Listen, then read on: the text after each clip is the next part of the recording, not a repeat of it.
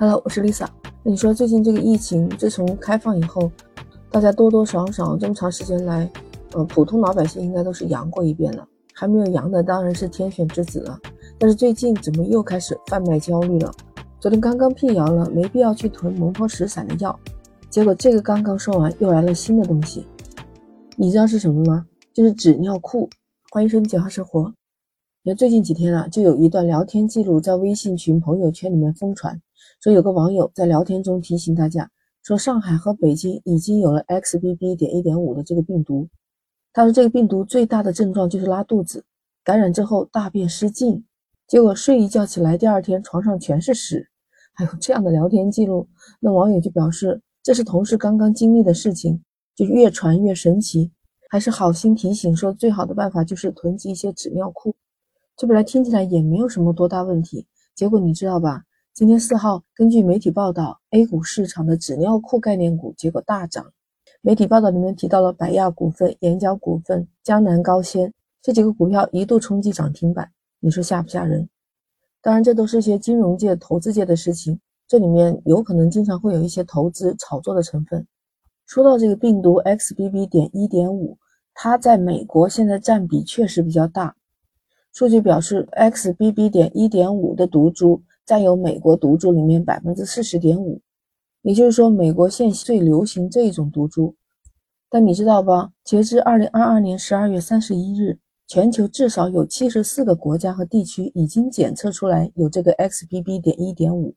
我们也不必要恐慌，在我们国家通过基因组测序发现了输入型的 XBB 的病例是一百九十九例，它有九个亚分支。其中是 XBB. 点一点五的病例只有四位，所以我们国家现在流行的毒株还是以 BA. 点五的亚分支，BA. 点五点二、BF. 点七，所以我们现行的毒株主流还不是这个 XBB. 点一点五，那我们害怕和紧张什么呢？有人问，这种病毒会攻击人的肠道吗？专家回答说，新冠病毒各个变异株，包括这个 XBB 系列的。他们是会感染肠道黏膜细胞，但是个体会有差异，是不是会出现肠道的临床症状？每个人是不同的。中山大学附属第六医院胃外科的主任陈永和他表示，那对于最近受关注的这个 XBB. 点一点五的这个分支，还没有明显的证据表示出它比其他的毒株更容易让人腹泻或者是肠胃道的疾病。目前并没有太多的证据表明 XBB. 点一点五。比过去的那些毒株更具有危险性，也没有证据表明这个病毒会引发严重的腹泻、恶心、呕吐，这些属于肠道疾病方面的症状。市民群众不必太过担心。中山大学附属第六医院胃外科的主任练磊主任，他也说不建议去盲目的去囤药、抢购药物，就包括之前说的蒙脱石散，确实它是可以治疗腹泻，但是要注意，如果只是单纯大便的次数过多，没必要使用。因为随便使用可能会引起便秘，如果腹泻过于严重，单纯的服用蒙脱石散效果也不会理想，还是要请教医生。烈烈还说，莫氟沙星这个呢是针对细菌感染的抗菌药。我解释一下，也就是说，抗菌类的药对抗病毒是没有直接的杀灭作用的，是要分开的。说到电解质的饮料，烈烈解释说，它可能会的确有利于补充你丢失的电解质，缓解病情。但是不是所有的电解质饮料都可以用来治疗腹泻？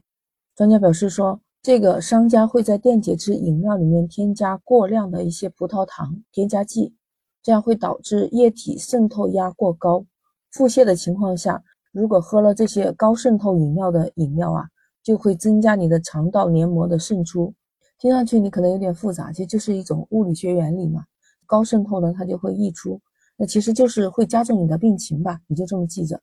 所以专家说，就算是 XBB 的病毒，也不要过度恐慌，没有必要过度囤药。出现那些症状，及时去医院看病，能科学合理的用药才行啊。你看我感染的这个毒株，好像就是让我呕吐，当时我是去的社康，社康医生给我开了那个藿香正气水，不过我没有喝，我就是那天吐了一天，然后就没有吃任何的东西，再休息了一天，也就自己就好了。我自己对自己的身体状况还是比较了解的。因为当时社康的医生也说，你要不要去医院去看？我说先不用，我休息休息。最后我连他开的那个药都没喝，我就好了呀。嗯，现在说 XBB. 点一点五的临床症状，其实也就是呼吸困难、头痛、喉咙痛、鼻塞、全身痛、疲劳、发烧，没有说让人大小便失禁啊。所以医生就说，其实临床上一般的病毒性的感冒啊，都会引起恶心、呕吐、腹泻，其实这些都是典型性的肠胃型感冒的症状，属于正常的病理反应，大家不要惊慌。专家都说了，纸尿裤真的没有必要囤，蒙脱石散这些止泻药物也不能盲目的去买。其实囤积这些东西，还不如提前做一些预防，先注意个人卫生，提前把这些预防工作做到位，避免自己再阳。再就是休息好，身体好才能抵抗病毒嘛。所以不管怎么样，囤东西还不如囤一个好身体。不知道你怎么看？欢迎在评论区留言。那记得点击订阅关注简化生活，我们下期再见。截止到二零二三年的一月二日，这种病毒在全球至少也有二十五个和国家地区有被发现。